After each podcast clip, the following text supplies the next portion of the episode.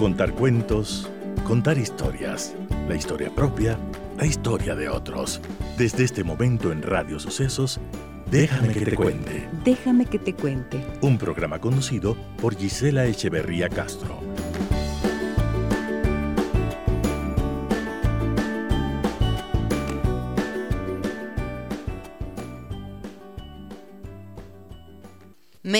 Periñón en esta mañana con esta fusión de ritmos y de música latinoamericana y de otros lugares del mundo un grupo colombiano que nos cantaba en esta mañana Mi Libertad. Amigas y amigos de Radio Sucesos, tengan ustedes muy buenos días. Me da mucho gusto estar otra vez junto a ustedes a través de la señal de Radio Sucesos 101.7 FM.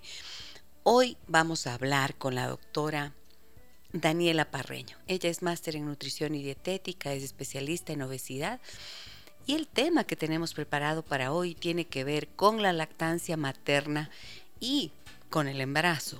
Pero ¿en qué aspectos? En la alimentación adecuada que una mujer embarazada y una mujer lactante debe tener. Indispensable tener en cuenta los aspectos de la nutrición en estas dos etapas de la vida, tanto para la salud de la madre como para la del futuro bebé y el bebé que ya ha nacido. Dani, buenos días, bienvenida, ¿cómo estás? Hola Gisela, buenos días y a todos los oyentes, qué gusto compartir este espacio aquí contigo.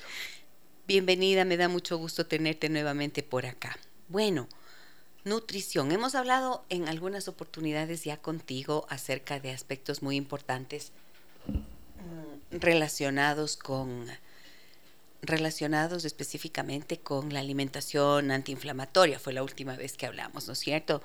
Pero mm, cuando hay un embarazo, entonces las necesidades del cuerpo de la mujer son distintas. Y así que quisiera que nos cuentes qué es lo que se considera una alimentación adecuada o equilibrada en etapa de embarazo. Bueno, Gisela, eh, es un gusto compartir justo este tema en esta Semana Mundial de la Lactancia Materna, que me gustaría iniciar diciendo el lema que es Impulsemos la lactancia materna apoyando y educando. Y creo que realmente estos espacios en, en, radio, hablar de estos temas de nutrición en el embarazo y la lactancia, son una gran oportunidad para, para educar y para apoyar a todas estas mujeres que están en preparación o ya se encuentran en, en periodos de embarazo y lactancia. ¿Tú estás en qué semana de tu embarazo? Eh, ya casi en la, en la 22 iniciando. 22, ¿eso cuánto quiere decir? Cuatro por... Ya casi en el quinto mes. Cinco, quinto mes, ajá. Y em, la alimentación es un tema complicado en el embarazo, ¿no es cierto? Porque los primeros meses, especialmente el primer trimestre, se caracteriza por los síntomas propios del embarazo, ¿no es cierto? Puedes tener esta, este desgano con la alimentación, vas a tener asco muchas veces de los alimentos, hasta de los olores de los alimentos. Y entonces acá se vuelve complicadísimo, porque si tienes estos, estos síntomas, entonces eh, la alimentación no va a ser la adecuada seguramente, y aunque quieras comer, muchas veces tienes náusea y vas a vomitar y todo eso, ¿en qué queda? O sea, ¿cómo es que sobrevivimos las mujeres a ese primer trimestre con esos síntomas y con una alimentación que quién sabe a dónde va a parar? Sí, bueno, realmente el primer trimestre yo podría decir que es uno de los más complicados eh, por el aspecto nutricional, porque hay muchos síntomas, por el cambio hormonal que existe, o sea, realmente hay hormonas que más allá de duplicarse o triplicarse se producen 50 veces más de lo normal. Y esto ocasiona cambios fisiológicos, incluso de estados de ánimo muy fuertes. Y creo que en esta etapa del embarazo cuando hablamos de nutrición no podemos dejar de hablar de psiconutrición, porque el tener una red de apoyo la mujer en cuanto a cómo comer, qué hacer ante estos síntomas, ante estos sube y baja emocionales es muy importante tuviste síntomas tú, tuviste estragos, estragos se les llama, ¿no es cierto? Estragos del embarazo en el primer trimestre. ¿Los tuviste? Sí, bueno, realmente este es mi segundo embarazo y los que más he tenido yo son náuseas en las mañanas y aversión a los dolores. Entonces, esto hace muy difícil poder lograr una ingesta adecuada. Sin embargo, el tener un ayuno cuando tú tienes síntomas, lo que hace es agudizar aún más los síntomas. Y esto es algo que muchas veces las mujeres no saben. Como no tengo ganas, como tengo aversión, como me da náuseas, mejor no como hasta que tenga apetito y esto lo que hace es ampliar los síntomas y que sean un poco más fuertes. Ah, mira, y esto debido a que la producción de jugos gástricos será la misma y ese estómago vacío pues hará que se empeore, ¿no es cierto? Sí, sobre todo por la producción excesiva de, hormonas, de progesterona, que es principalmente la que da estos síntomas. Entonces, en este sentido, eh, lo más importante es hablar un poco acerca de algo que se llama la programación fetal, que influye mucho en cómo come la mujer desde antes de quedarse embarazada el cómo ha comido o la guía que ha tenido en la forma de comer antes de quedarse embarazada va a influir también en cómo va a ser su embarazo y cómo vamos a, pasar todos estos, em, incluso nuestra microbiota intestinal y cómo vamos a pasar estos nutrientes al feto al momento del embarazo. Entonces, todos los sabores, todas las cosas que nosotros comemos durante el embarazo también va a influir en la forma de comer del niño en la alimentación complementaria, que es algo ah, muy interesante de saber. A ver, sí, sí, me parece hermoso además. ¿Qué significa? Explícanos un poquito. Bueno, eh, hay muchas veces que durante el embarazo se presentan también estos famosos antojos que pueden darse por alguna deficiencia nutricional o simplemente eh, por este cambio hormonal, entonces las mujeres tienden a tener en sus embarazos exceso de comidas altas en azúcares, por ejemplo, o altas en hidratos de carbono o en grasas saturadas y baja en frutas y verduras. Hay muchos casos, pero las mujeres que tienen más de este tipo de alimentación, digamos que no es tan saludable durante el embarazo, va a promover que también tengamos más dificultad de aceptación de frutas y verduras, por ejemplo, en los niños desde ah, pequeños, porque a través de, de la alimentación del feto y ellos también al final del embarazo van sintiendo algunos sabores eh, porque empiezan a tragar saliva dentro del vientre. Ya. Entonces es muy importante esta guía de qué comemos durante el embarazo y la variación y los requerimientos de nutrientes difiere mucho en cada trimestre, en el primero, en el segundo y en el tercero, porque en el primero las mujeres pueden mantener su peso, no es necesario que aumenten de peso. Y aquellas mujeres que inician con sobrepeso o obesidad tampoco está recomendado que bajen de peso porque podrían poner en riesgo el desarrollo del feto. O sea, no pueden hacer una restricción alimenticia. Exacto, deben tener una alimentación equilibrada, guiada, pero no sería una etapa adecuada para ponernos a dieta o querer bajar de peso. Mira, qué, qué interesante esto que estás mencionando y acabo de recordar. Mi, mis antojos tuve dos antojos en, eh, en, el embarazo de mi única hija. Fue tomate de árbol. O sea, por favor, necesitaba comer tomate de árbol, pero era una cosa compulsiva. ¿Cuál era la deficiencia ahí? ¿Qué era? Sí, ahí específicamente algún micronutriente. Algún micronutriente. Sí, puede ser vitamina C, mm. pero hay justo este tipo de gustos que normalmente dan el embarazo que no solemos tener antes del embarazo o aversiones a alimentos que nos gustaban y no podemos aceptarlos durante el embarazo, sí. Eh, producto de la sobrecarga hormonal. Ok, y otro antojo que tenía era el atún, pero sé que atún, atún solito, sin nada, nada, solo abrir la lata, poner en el plato y comer.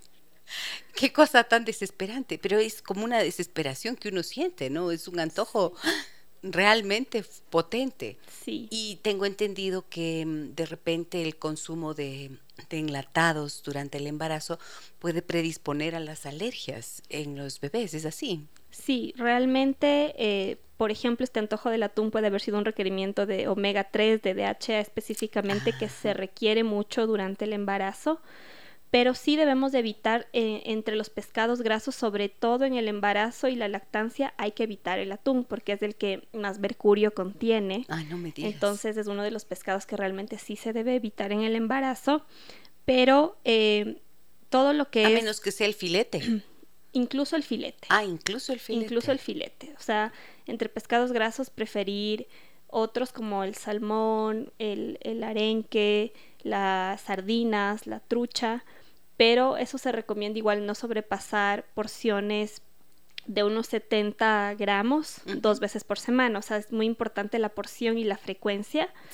Pero en general la recomendación en el embarazo es mantener una alimentación saludable. Entonces sí evitar alimentos procesados, enlatados, todo lo que tiene mucho conservante y preservante que podría transmitirse también al feto. Ok. ¿A ti te han dado antojos?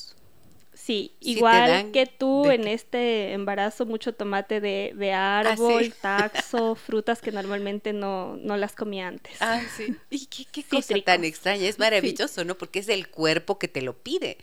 Este es como el lenguaje único que el cuerpo tiene, específico, sí, sí. Aquí se aplica mucho esto de que se conoce como alimentación intuitiva, que es como tu cuerpo es tu nutricionista, porque te guía a qué comer, qué tipo de fruta, qué tipo de, de hidrato de carbono.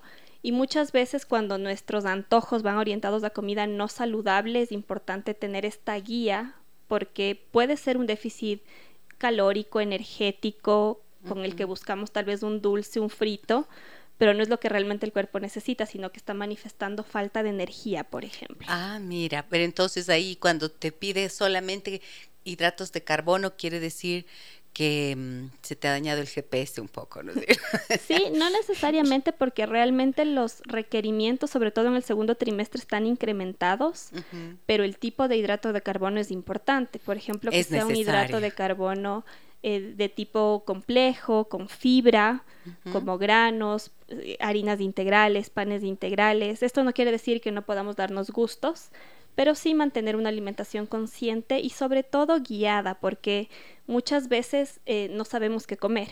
Entonces, el tener el acompañamiento de un nutricionista que tenga conocimiento en embarazo y lactancia es importante para que tengamos un embarazo exitoso que la mamá no, no tenga déficits, porque lo que pasa si es que la mamá se alimenta mal, es que empezamos a sacar nuestras reservas, por ejemplo, de calcio de nuestros huesos, y es por eso que luego las mujeres tienen esta tendencia a tener osteopenias tempranas, osteoporosis, por haber tenido una mala alimentación durante, el, embarazo y la lactancia. Ok, claro, hubo un desgaste de esas reservas del cuerpo por la falta de una alimentación adecuada. Exacto. Ok, volviendo a lo de los antojos y lo que decías, que de acuerdo al tipo de alimentación que la madre tiene, entonces los niños, cuando ya nazca este bebé, este hijo va a, tener ciertas preferencias por los alimentos.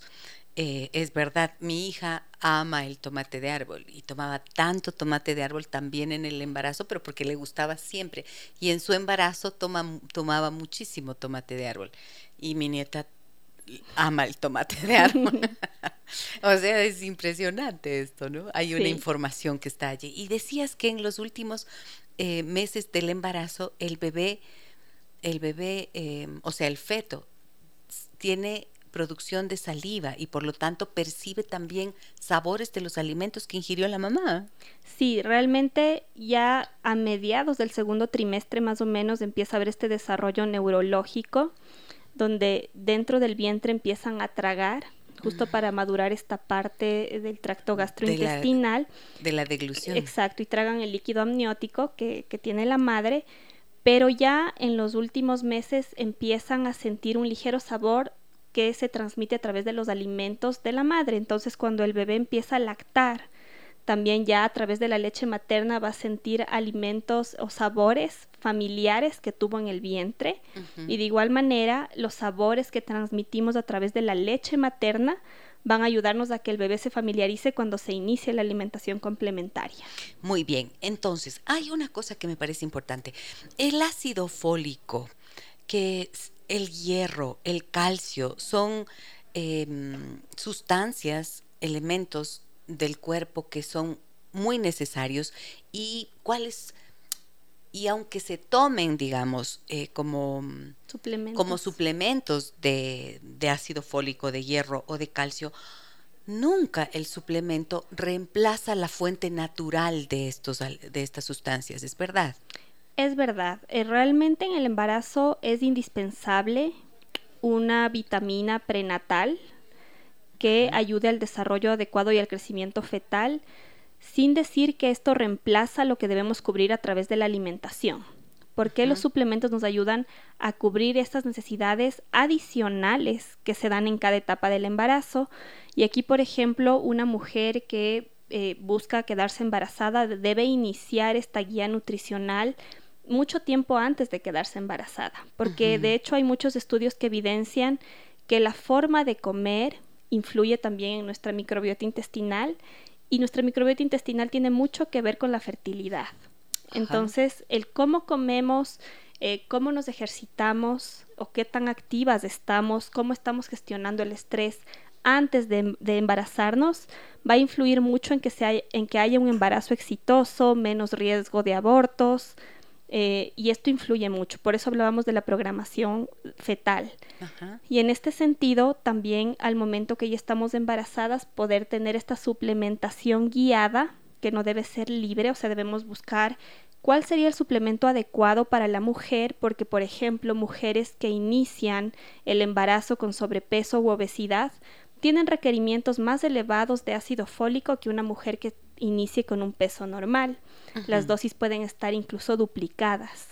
Y en este sentido, eh, el ácido fólico, lo, que es el principal nutriente que incluso se, le, se, le, se lo toma antes de quedarse embarazada, sí a través de suplemento, pero lo que está a través de alimentos son los folatos, que es importante integrarlos antes y durante el embarazo y la lactancia. Por ejemplo, hojas verdes, que es la principal fuente de folatos, incluir siempre Espinacas, Exacto, espinacas, acelgas, rúcula. ¿La lechuga se considera hoja verde? Sí, pero tiene menos folato que las hojas de verde oscuro, sobre todo. Exacto. Ok, entonces esas, esos alimentos van a hacer que en realidad tenga algún sentido el consumo de los suplementos, ¿verdad? Sí, porque como Sin tú la decías, fuente natural no tú pasa decías, puede que yo sienta al inicio, en el primer trimestre, síntomas, y entonces tomo la vitamina y digo, bueno, ya tomé la vitamina, pero no estoy cubriendo los requerimientos, porque los requerimientos es lo que como, sí. más el suplemento que me da esta parte adicional que necesito en cada etapa del embarazo. Entonces no reemplazaría el alimento. Muy bien.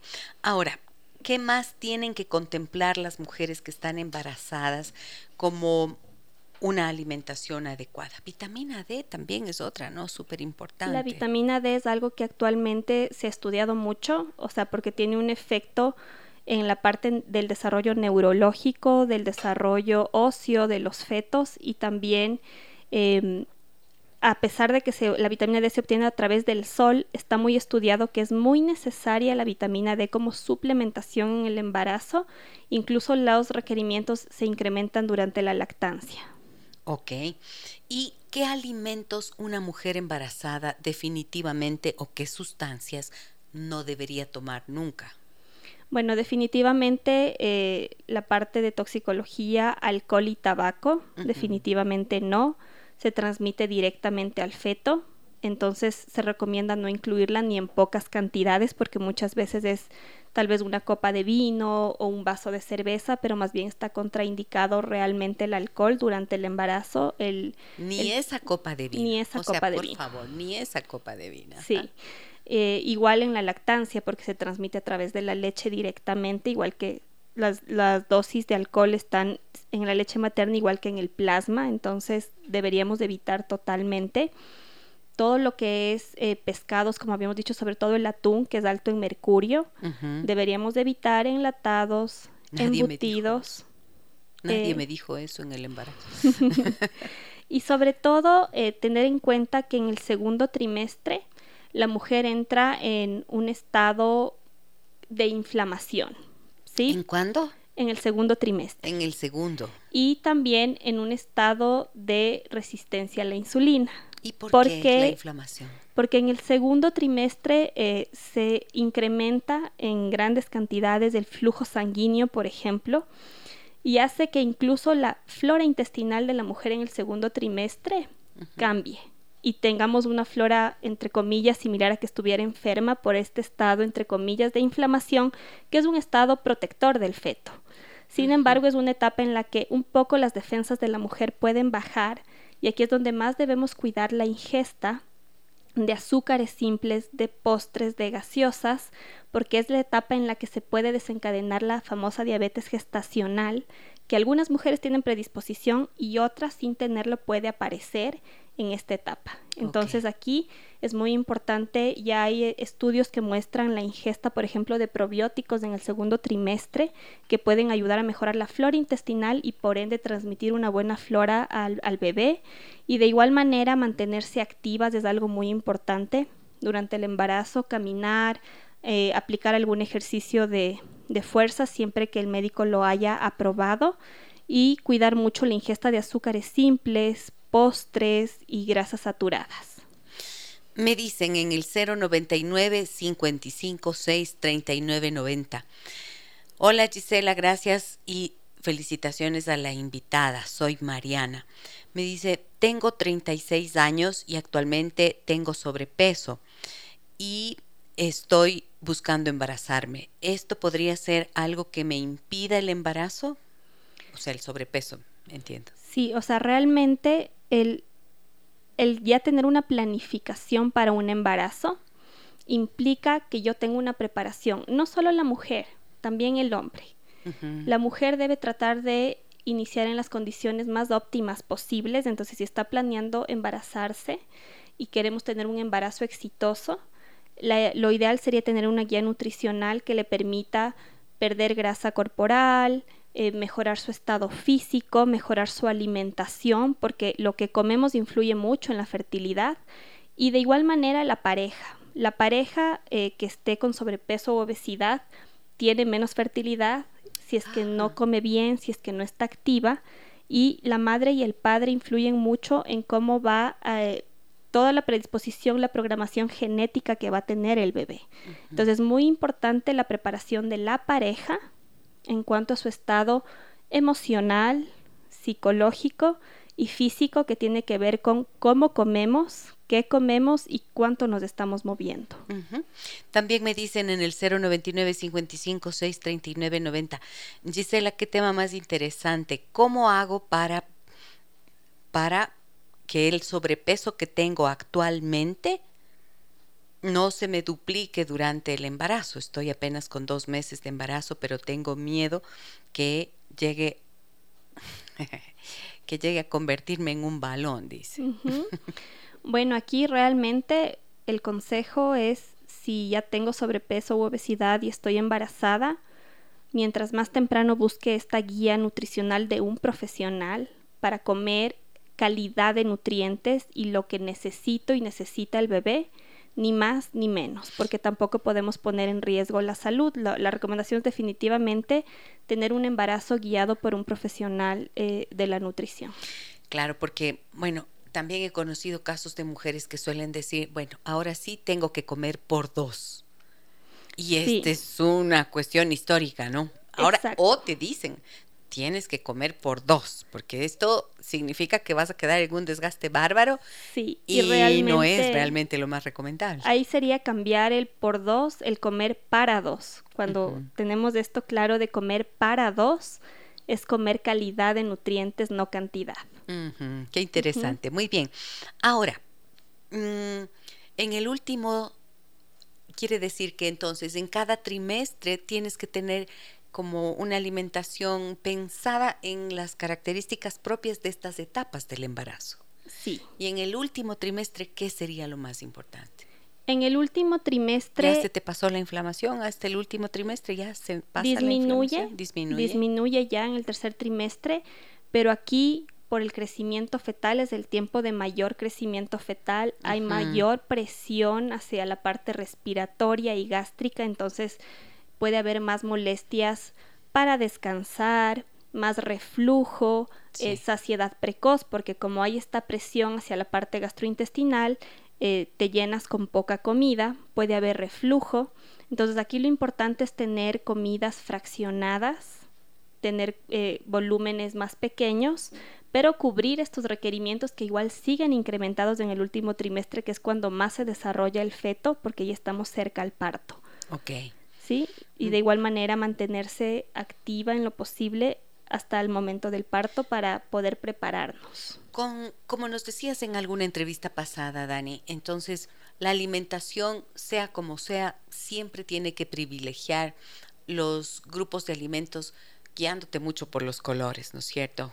Nos habías mencionado eso en algún momento. Sí, de hecho, eh, leí un estudio reciente que me pareció interesante que hablaba que la ingesta de oligosacáridos en la madre, ya justo en el último trimestre y al momento del parto, va a influir en los oligosacáridos que transmitimos a través de la leche materna en el feto. ¿Qué son los oligosacáridos? Bueno, son compuestos eh, que los podemos encontrar sobre todo, por ejemplo, en la leche como la lactosa, la galactosa.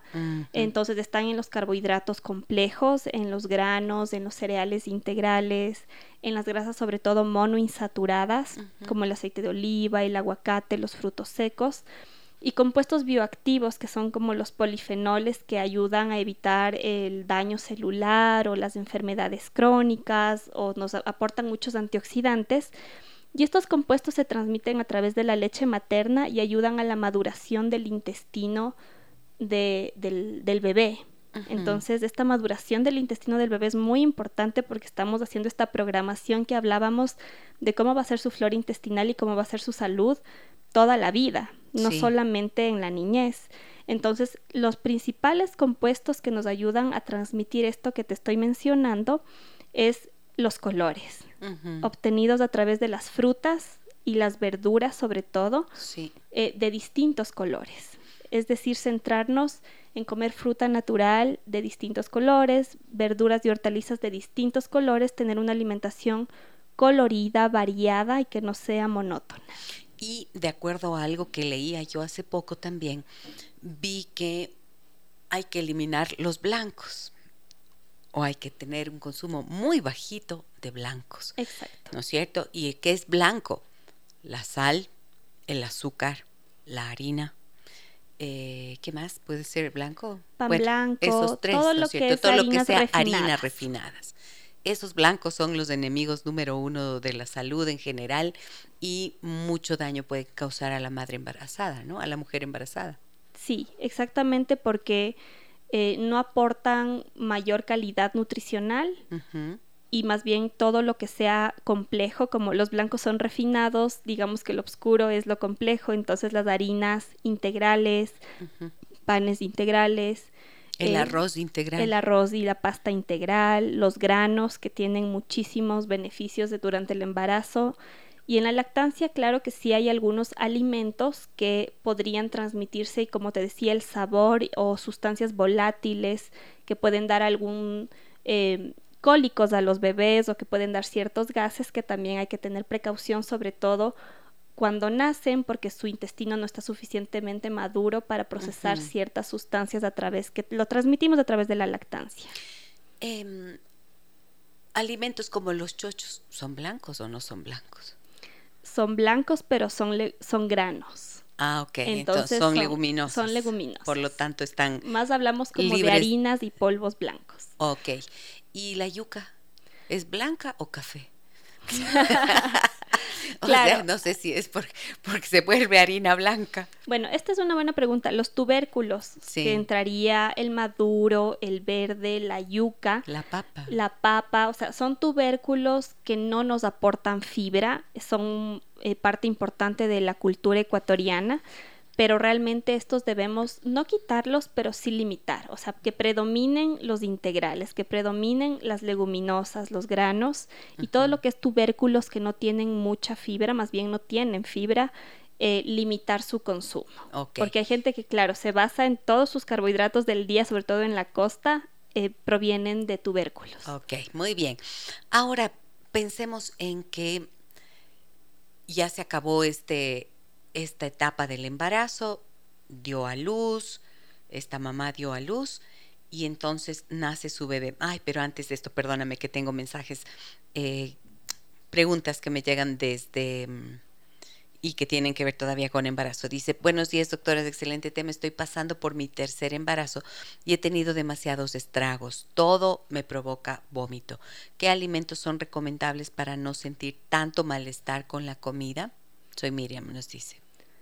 Bueno, realmente cuando ya se llega al vómito, eh, tener comidas eh, de poco volumen, no, grande no grandes volúmenes, evitar ingerir líquidos junto con las comidas porque el exceso de líquidos aumenta el reflujo y por ende el vómito, evitar acostarse y agacharse después de comer, sino más bien tratar de estar tranquila y tener un espacio agradable al momento de comer y también eh, tratar de que pedir apoyo para que alguien nos sirva la comida cuando haya pasado un poco, si estaba muy caliente, que haya pasado un poco los vapores del olor para evitar esta estimulación al vómito. Eh, realmente estar activa, tratar de caminar para aliviar también estos síntomas. Eh, y si ya llega a ser un problema crónico, realmente puede ser una hematemesis, puede ser un problema. ¿Qué significa hematemesis? Cuando tenemos ya los vómitos crónicos, que son más un problema médico que tiene que estar controlado netamente por el médico, que ya va más allá que sea por un síntoma hormonal. O sea, ya es algo crónico que tiene que tratarlo el médico. Bien. Em, tú decías que no hay que prolongar el ayuno, ¿no es cierto? La ingesta de alimentos pensando en que vas a evitar así el vómito porque esto lo agrava. Pero pensando en que una mujer desayuna y luego vomita, ¿algo le queda de nutrientes en el cuerpo? a pesar del por vómito. Eso, ahí realmente cuando hay náuseas y vómitos, lo aconsejable es, por ejemplo, tener en el velador unas tostadas o unas almendras para comerlas en poca cantidad al momento de despertarse antes de que los síntomas se agraven. Porque muchas veces ya amanecemos con estos síntomas y no quiero comer nada, no, quiero desayunar, pero el síntoma se agudiza, se empeora. Entonces un consejo es tener unas tostadas en el velador, apenas me despierto me como una tostada y los síntomas disminuyen muchísimo hasta que ya podemos eh, iniciar el desayuno. Y en el caso de mujeres que tienen, por ejemplo, intolerancias alimentarias, como las que veíamos en la eh, cuando hablamos contigo de la alimentación que te alimentos que te inflaman, em, ¿qué pasa allí? ¿Qué pueden hacer? Bueno, hay algunas mujeres que ya pueden tener de toda la vida una intolerancia a la lactosa, por ejemplo. Exacto ahí con más razón hay que cubrir a través de otros alimentos que puedan ser fuente de calcio, por ejemplo el brócoli, las hojas verdes, las, los chochos, las almendras, pero cuando un nutricionista valora que en el día a pesar de los alimentos, no logra cubrir los requerimientos que incluso en el embarazo y la lactancia están incrementados, entonces aquí es importante valorar el suplemento, porque muchas veces la vitamina prenatal puede tener ya una dosis de calcio que debemos quizás completarla con otro calcio aparte en aquellas mujeres que tienen intolerancias y que no lo cubren a través de la alimentación. Quesos, por ejemplo, que son también blancos, por ejemplo, lácteos son blancos, los lácteos, ¿están recomendados o no en el embarazo? Los lácteos están recomendados en el embarazo por los incrementos que tenemos de calcio, fósforo, vitamina D y los lácteos tienen esta sinergia ideal entre todos estos nutrientes que incluso la propia lactosa mejora la biodisponibilidad de estos nutrientes. Pero aquí tratar también de incluir sobre todo yogures por fuente de probióticos. Yogur griego. Ajá, el yogur natural, sin azúcar, un yogur griego.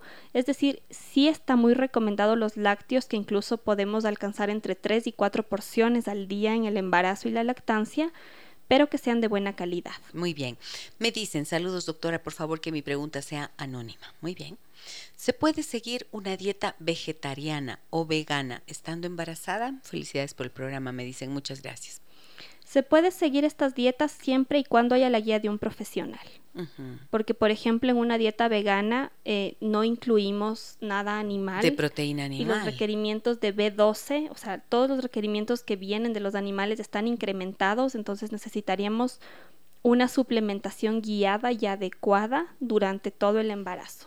Entonces, hacerlo sin una guía realmente es un riesgo muy alto, tanto para la madre como para el feto eh, es decir, si lo que mencionabas antes, las leguminosas, frijol, lenteja, garbanzo, se suele decir, o alguna vez oí hace mucho tiempo, que por ejemplo, una mm, dos porciones de frijol equivalen a una porción de carne. Yo no sé si esto sea verdad o no, pero es posible que una mujer tenga una alimentación rica en esta proteína vegetal y no consuma nada de carne y pueda nutrir adecuadamente a su bebé. Sí puede ser, pero igual necesita de forma obligatoria la suplementación, especialmente la vitamina B12. Ok, entonces, ojo con eso, ¿no es cierto? Me preguntan el número telefónico de la doctora Daniela Parreño que hoy nos acompaña. ¿Nos das tu contacto, Dani? Claro que sí. Bueno, yo soy parte de NUSAB y aquí estamos varias profesionales que tenemos esta atención en nutrición y embarazo y pueden contactarnos al 096-301-6585. Muy bien. Tomen en cuenta y tomen nota del número NUSAVI, Nutrición, Salud y Vida, ¿es, no? 096 3016 585. 096 3016 585. Allí encuentran a la doctora Daniela Parreño, que es máster en nutrición y dietética, es especialista en obesidad, pero también hay otras profesionales que eh, manejan este mismo tema del que estamos hablando con ella hoy, alimentación adecuada durante el embarazo y la lactancia. Muy bien, ahora la pregunta. Em, terminamos, se terminó el embarazo, nació el bebé y su primordial fuente de alimentación. Que así sea, por favor, que las mujeres no se dejen ganar por ideas que no corresponden o no son eh, que van, yo pienso, un poco contra la naturaleza, ¿no es cierto? Cuando dice, ay, no, yo no le voy a dar de lactar, porque entonces se me caen los pechos. Sí, pero ¿y si se te cae la vida de tu hijo por no dar de lactar? Ahí ya me parece que estás en algo más grave, ¿no es cierto? Entonces, ¿Qué pasa con la lactancia materna? Cuéntanos. ¿Qué has visto en este tiempo?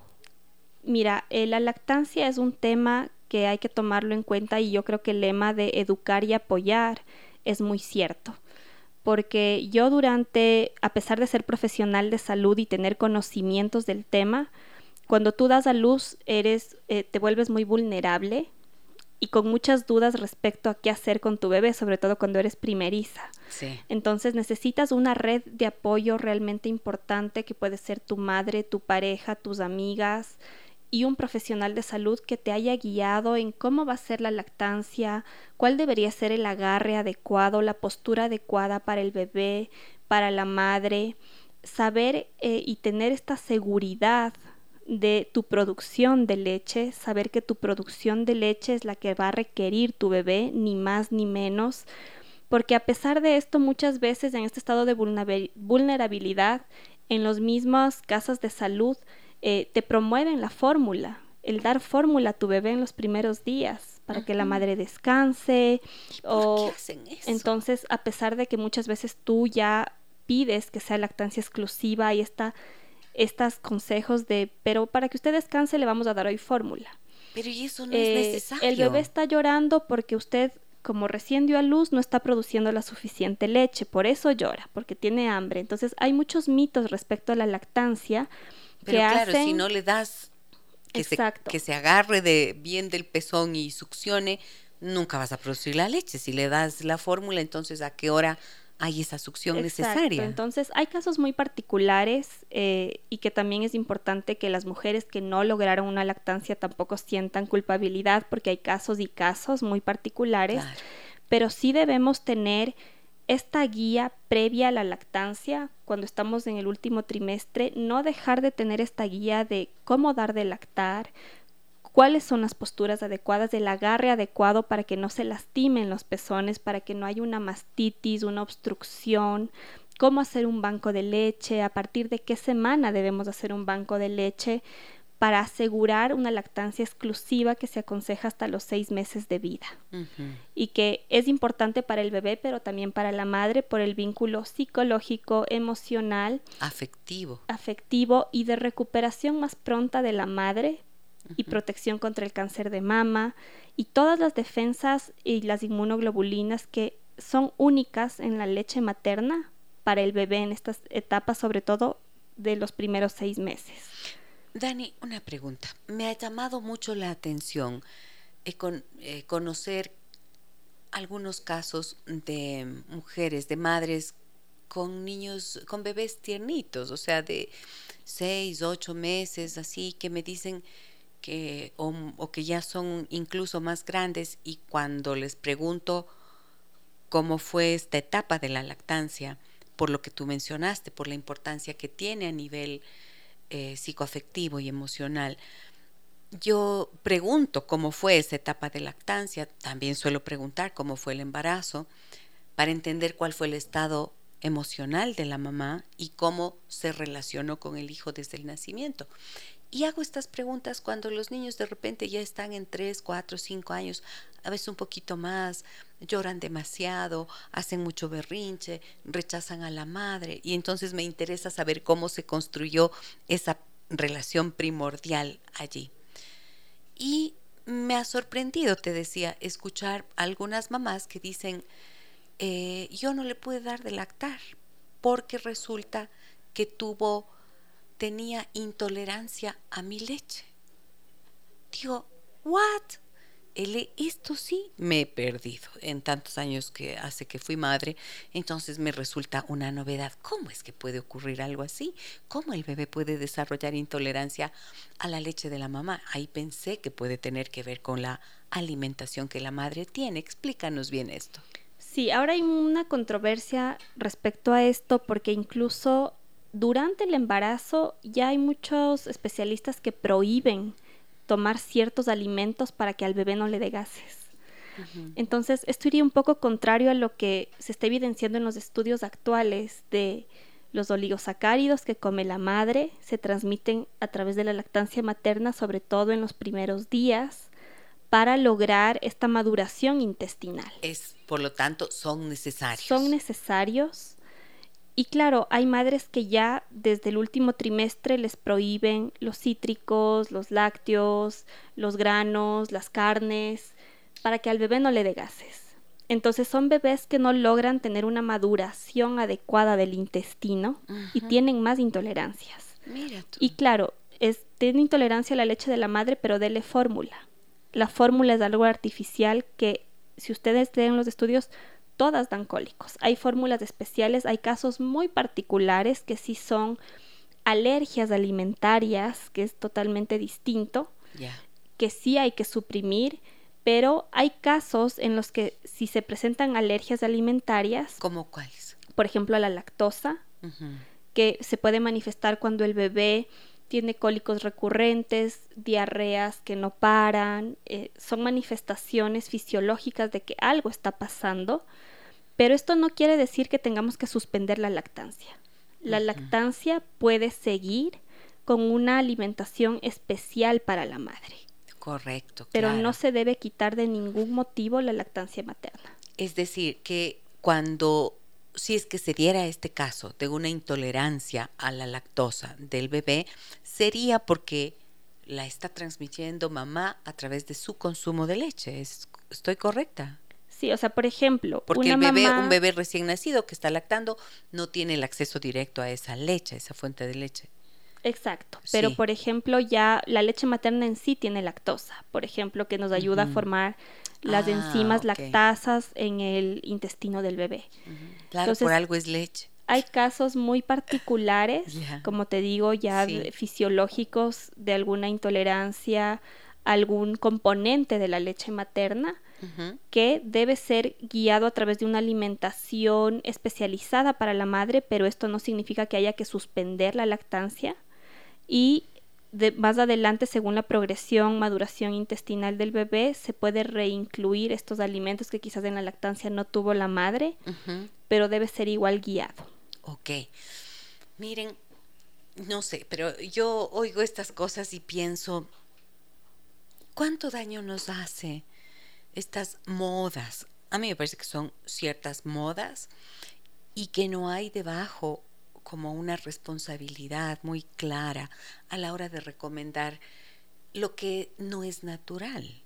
Porque una alimentación, tú lo has repetido aquí y eso me ha parecido muy importante de lo que nos has dicho, Dani, una alimentación adecuada tiene que incluir todos los grupos de alimentos y lograr este equilibrio y esta conciencia de con qué le nutres a tu cuerpo, ¿cierto? Pero has dicho también que algo que sea restrictivo no conviene nunca porque no se puede sostener en el tiempo. Y eso creo que es el gran concepto. Entonces, si tú estás en una etapa de embarazo y te empieza el médico a prohibir que no comas el, que no comas los cítricos, dijiste, ¿no es cierto? Que no tomes cítricos, que no tomes grasas, que no comas un aguacate cuando es una fuente maravillosa, ¿no es cierto?, de, de grasa natural.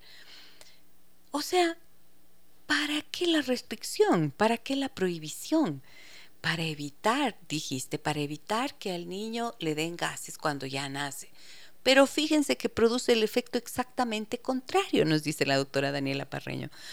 Lo que ocurre es que su intestino, mientras está en el vientre de la mamá, no logra madurar y por lo tanto va a tener más dificultades al nacer.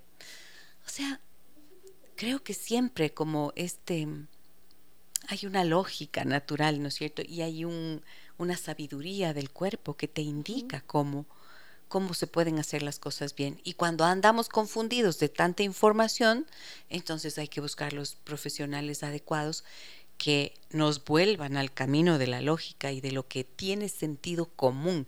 Que a mí esto me parece de sentido común, Dani. ¿Qué piensas de esto que digo? Sí, yo creo que lo que tú dices es verdad. El, una madre eh, cuando está embarazada o en periodo de lactancia quiere lo mejor para sus hijos. Entonces, tanta información que muchas veces no es de fuentes científicas o entre los mismos profesionales de salud que uno me diga una cosa, otro me dice otra, me confunde, y yo termino sin saber qué hacer, angustiada. Y muchas veces durante la lactancia esta angustia también la transmitimos al momento de lactar. Y no es un alimento que le está haciendo daño, es que la madre emocionalmente no está bien. Entonces, en este sentido, la recomendación es buscar el profesional adecuado para cada tema. Entonces, si yo quiero saber qué comer, qué no comer, realmente el profesional tiene que ser un nutricionista. No podría ser un cardiólogo. Sí, porque de igual manera el nutricionista no podría opinar sobre la presión arterial o el corazón. Correcto. Entonces, buscar la persona adecuada que realmente nos dé eh, información basada en evidencia científica para yo tener un embarazo, un periodo de lactancia exitoso y tranquilo.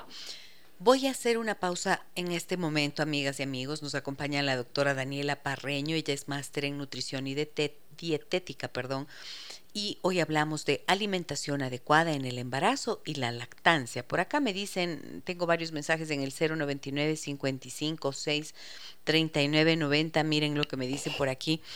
Un bendecido día, por favor, ¿me podría decir si es malo que mi hijo de dos años, tres meses siga tomando el seno? Y si es verdad que yo pierdo calcio y hierro, tengo 43 años. Muchas gracias por su atención. Vuelvo enseguida para responder esta y otras y otras preguntas, preguntas, preguntas. Muchas gracias. Déjame que te cuente un encuentro que nos humaniza. Voy a saludar a las personas que nos acompañan en esta mañana en nuestra transmisión en Facebook. Eh, está con nosotros Adriana Vázquez, Jessy Córdoba, Lorena Francisco me dice buenos días, saludos Gis, un abrazo muy grande Lore para ti, María del Carmen Cano nos saluda, Jenny dice hola Gise, déjame que te cuente en mi embarazo comía chocolate como loca y mi hija muere por el chocolate. Eso ocurre a menudo. Abrazos desde mi cocina, me dice la flaquita. Ah, qué chévere. Sí, sí, el chocolate que comía ella en el embarazo, sí, es como a mí me pasó con el tomate de árbol. Sí, es común y, aquí se recomienda igual los polifenoles que están en el cacao. Entonces puede ser también un requerimiento, pero aquí mejor sería los, los chocolates que son 70% cacao, que obviamente... ¿Y los polifenoles no están también en la zanahoria amarilla? Sí, están en las verduras, en los granos, en los frutos secos. Ajá, o sea, si hay otras fuentes para que luego no tengamos esa adicción condenada al chocolate. Al azúcar. dice, la tecnología crece, dice Gema. La tecnología crece y el aprendizaje como hoy era necesario hace mucho tiempo. Hice lo mejor. claro, o sea, esto no se trata de, de culparse por lo que se hizo o no se hizo, pero eso es como una tendencia clásica de las mujeres, ¿no? Qué capacidad que tenemos para culparnos y buscarnos los errores y lo que hicimos mal con nuestros hijos. Uy, eso es un azote puro.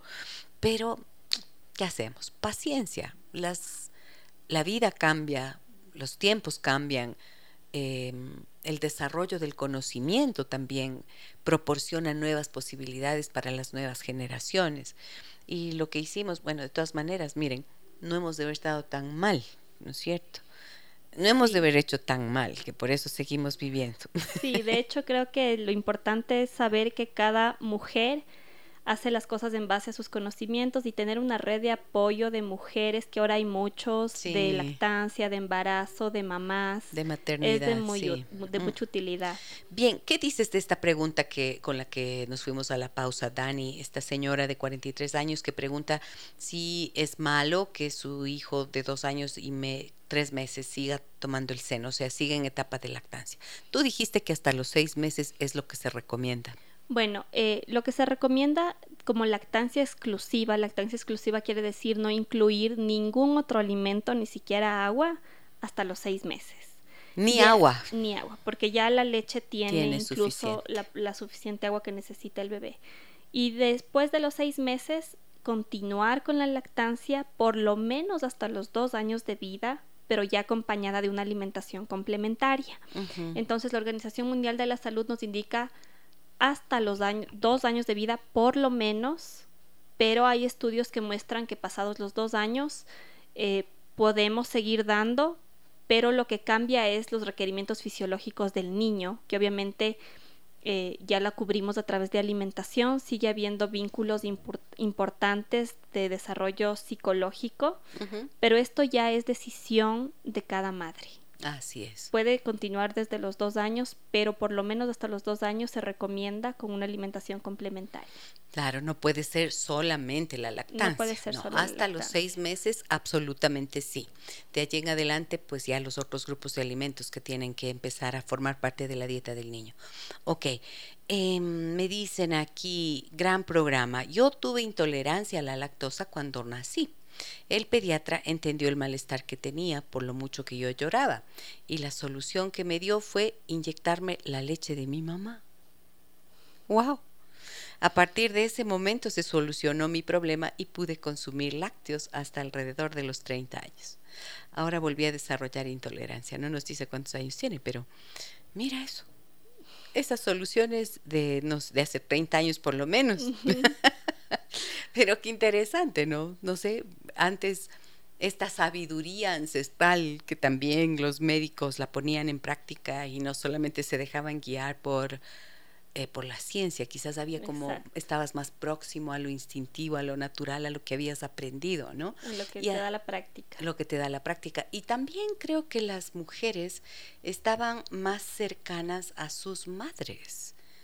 Y ahí estoy pensando, cuando hablamos de, de parto y lactancia, pues hasta yo, ¿cuántos años tengo yo? 55. Yo fui mamá a los 20, o sea, hace 35 años, y no sé cuántas mujeres más adelante, em, hicimos la famosa dieta. Mi mamá me hizo la famosa dieta de la parturienta, ¿cierto? De la que ya dio a luz. Esa era una dieta que se basaba solamente en comer pollo.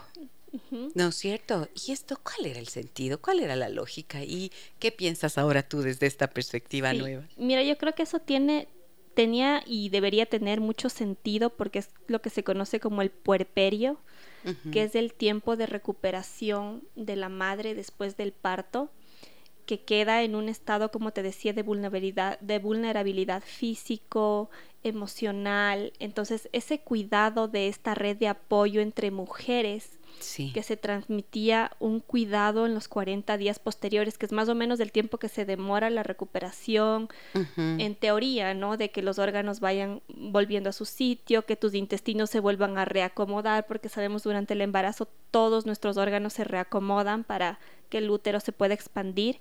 Entonces, este cuidado de la alimentación, eh, emocional también, este acompañamiento, tenía una mejor recuperación de las madres. Sí, ¿verdad? Y un, mejor cuidado de los niños. Entonces, ahora el, el tener, no tener una red de apoyo de, de, mujeres, de la madre o de la persona cercana de confianza, hace que la recuperación sea un poco más difícil. ¿Verdad que sí? Bueno, pero ahora ahora he visto en las parejas más jóvenes que prefieren, por ejemplo, que sea su esposo, que sea el compañero, que sea la pareja quien está allí. Sí, porque hay una parte de un involucramiento más importante por parte de la pareja que quizás antes no lo había. Y como tú dices, el tiempo y los conocimientos cambian, entonces también hay estos talleres tan importantes de preparación al parto, de cómo respirar, de cómo cogerle al bebé, que cómo debe apoyar tu pareja. Entonces esto también es de mucha ayuda de saber cómo hacer las cosas. Sí, y sin embargo creo que esto que tú mencionabas, el contar con esta red de apoyo femenino, ayuda mucho.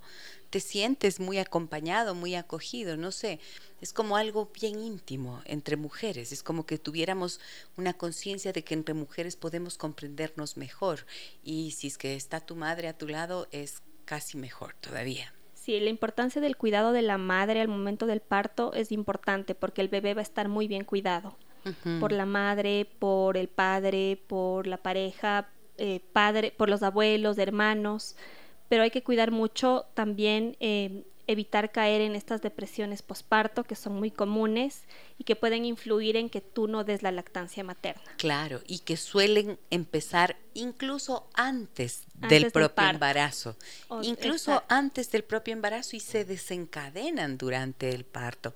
Esto es bien interesante. En algún momento vamos a hablar de esto, de la depresión posparto, porque creo que tiene unas características bien particulares y como acabas de mencionar, pueden significar la interrupción de la lactancia materna. Ahora, tú dices, sí era conveniente ese cuidado, esa red de apoyo, pero en cuanto a la alimentación, que consistía exclusivamente en sopa de pollo, zanahoria blanca, nada más, por ejemplo. claro, ahí realmente sí estábamos en una parte nutricional desequilibrada. Sí. Porque los requerimientos. Bueno, las frutas también sí estaban permitidas. Los requerimientos. Eh, Pero 40 días de pollo. Exacto, al inicio debe ser, como decíamos, una alimentación variada.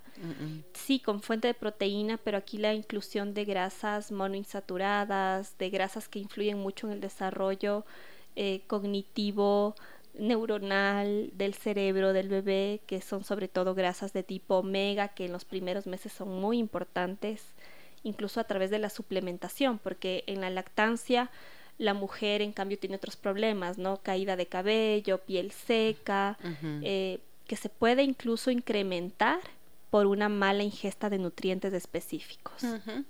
Bueno, esos, esos caldos de pollo yo creo que eran bien contundentes porque tenían vegetales.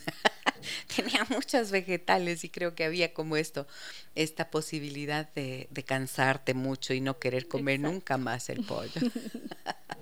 Pero bien, ahora, mm, dices, la caída del cabello es por la falta de nutrición, pero también por una falta de, nutrición adecuada, pero también por los cambios hormonales que la madre experimenta una vez que ha, ha dado a luz, ¿no? Sí, o sea, la caída del cabello es un signo propio de la lactancia. Creo que todas las mujeres que hemos dado de lactar lo hemos vivido.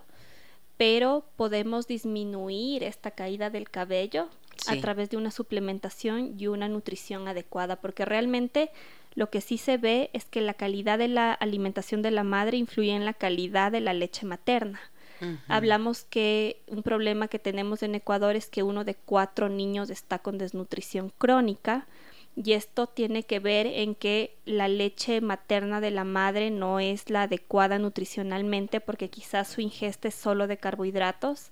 Entonces en algún momento esta mala ingesta alimentaria va a hacer que ella no produzca la suficiente cantidad de leche porque lo que comemos influye en la cantidad de leche y en la calidad de leche que tiene que ser prolongada si queremos llegar hasta los dos años de vida con leche materna. Ya, y es verdad que la cantidad de líquido que consumas durante el día va a hacer que tengas más cantidad de leche o no depende de la ingestión de líquidos. ¿Por qué unas mujeres pueden tener cantidad de leche como para envasar y otras les no tienen suficiente, aunque tú dijiste que lo que la madre produce es lo que el niño necesita? Exacto, aquí va a depender mucho cuántas veces está eh, lactando el bebé, si es que está haciendo a libre demanda, si es que está viendo esta relación piel con piel, que tiene mucho que ver en la producción de leche. Las mujeres que no alcanzan a producir la suficiente leche es porque la succión no está siendo la adecuada, porque quizás no están vaciando totalmente los pechos, que también esto es importante lograr, vaciar totalmente el pecho para que el cuerpo lo perciba como una señal de necesito producir más. Cuando no vaciamos totalmente los pechos y las tomas no son muy seguidas, son muy espaciadas, eh, producimos menos leche. Hablaste hace un momento de los bancos de leche. ¿Qué quiere decir? O sea, ¿cómo es que empiezas a hacer un banco de leche tú si quieres que tu hijo tenga lactancia exclusiva, que es el término que has utilizado para referirte a que solo va a consumir la leche materna en esos primeros meses de vida? Bueno, eh, las mujeres que trabajan, que se integran al trabajo a los dos meses, tres meses, es importante empezar a crear un banco de leche tempranamente, que puede ser a partir de la segunda semana eh, de lactancia, a través del uso de extractores, por ejemplo. Eh, buscar las horas más adecuadas de extracción, que puede ser media hora después de que el niño acabó de lactar, o en la noche cuando, cuando el niño ya se durmió, o en la mañana antes de que el niño se despierte. Eh, esto permite que vayamos recolectando leche para poder tenerla congelada, refrigerada y al momento que la madre tenga que salir o tenga que ir al trabajo se le pueda dar en biberón pero que siga siendo leche materna. Y el proceso de congelamiento no le produce ninguna alteración al valor nutritivo de la leche? No hay alteraciones, podemos tener en refrigeración hasta cuatro días con condiciones higiénicas adecuadas. Refrigeración. Refrigeración. Y, congeladas hasta cuatro o cinco meses. Ah, sí.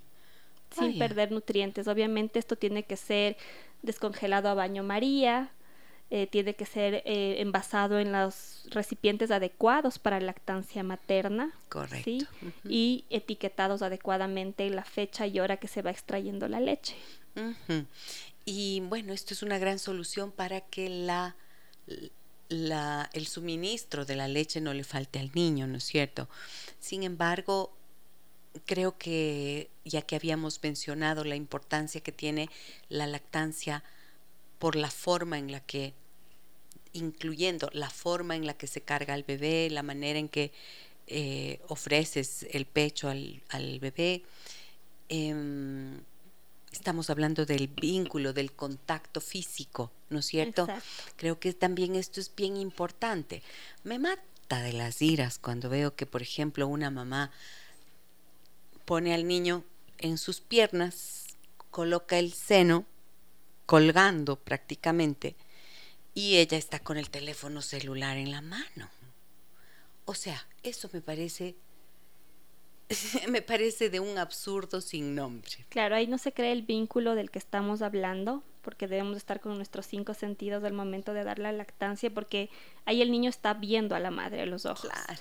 Entonces, eh, hay casos como tú dices que sí es importante este apego, pero si tengo que salir a trabajar, estos extractores de leche, de sacarme la leche incluso en el trabajo cada tres horas y poderlos irlo almacenando, es también una solución para no perder la producción adecuada de leche. Esto es correctísimo y me parece que es así, pero las mujeres que tienen la posibilidad, o sea, las que se van a trabajar, las oigo, les he oído decir, qué dolor que me da separarme de mi bebé, qué pena que ya no le voy a poder dar de lactar, por lo menos le dejo la lechecita. Hermoso, así es, son las circunstancias de la vida, nada se puede hacer contra eso. Pero cuando llega, está integrada completamente a ese bebé y cuando lo va a amamantar, entonces miras a tu hijo, abrazas a tu hijo, porque ese contacto de la mirada, eso es lo que genera la, la relación, ¿verdad? En cambio, madres que sí tienen la posibilidad de quedarse con el niño todo el tiempo y hacen esto que expliqué hace un ratito, entonces están perdiendo, no solo le están privando al niño de tener el contacto, ustedes también se están privando de esa relación, ¿verdad? Porque creo que no hay nada más amoroso que eso, es un acto como tan amoroso entre la madre y el hijo mientras te mira y tú estás dándole de comer, o sea, estás dándole de comer, estás alimentando y no se alimenta solo el cuerpo, se está alimentando la relación y su mundo afectivo y todo eso se traduce en ese desarrollo de la inteligencia. ¿Estoy diciendo lo correcto?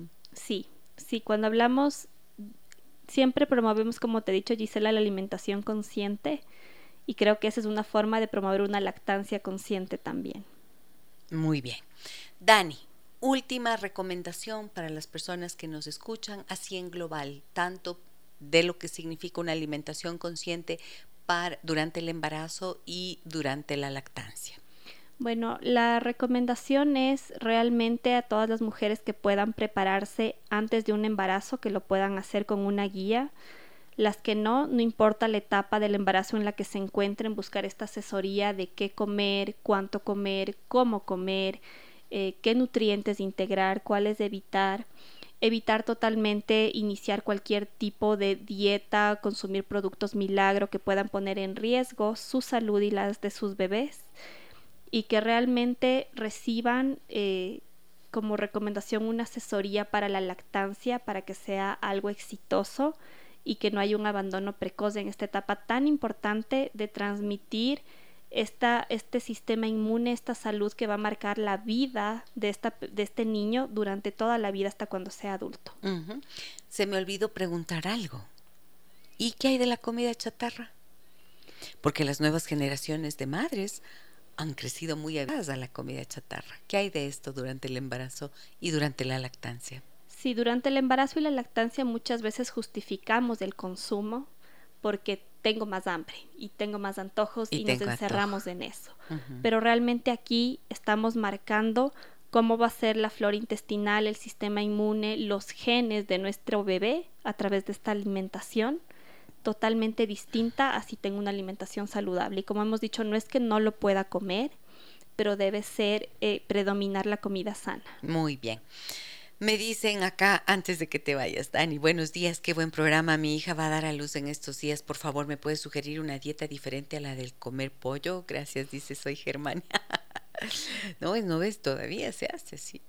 Sí, bueno, realmente aquí podemos comer, como dijimos, todos los grupos pollo, pescado, carne, sin problema los primeros días, eh, sobre todo cuidar alimentos que puedan dar gases por las mismas molestias que tiene la madre del parto, del dolor del parto.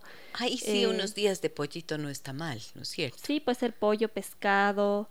Eh, aquí sí vamos a evitar tal vez lo que nos da gases como coles, coliflor, rábanos, brócoli. brócoli y también tener mucho cuidado de las coladas que también son muy comunes en el posparto, ah, verdad, porque las coladas eh, muchas veces son refinadas. De maicena o de avena. Exacto, son harinas refinadas que no necesariamente nos alimentan, sobre todo en, aquellas mujeres que tuvieron alguna intolerancia a la glucosa, diabetes gestacional, sobrepeso o obesidad, más bien evitar este tipo de, alimentación. Muy bien, lo ha dicho con toda claridad y con, em, con mucha, mm, mucho conocimiento y mucha eh, sutileza también, pero con esta claridad que es la que nos ayuda a reaprender, ¿no es cierto? Hemos aprendido una forma de alimentarnos.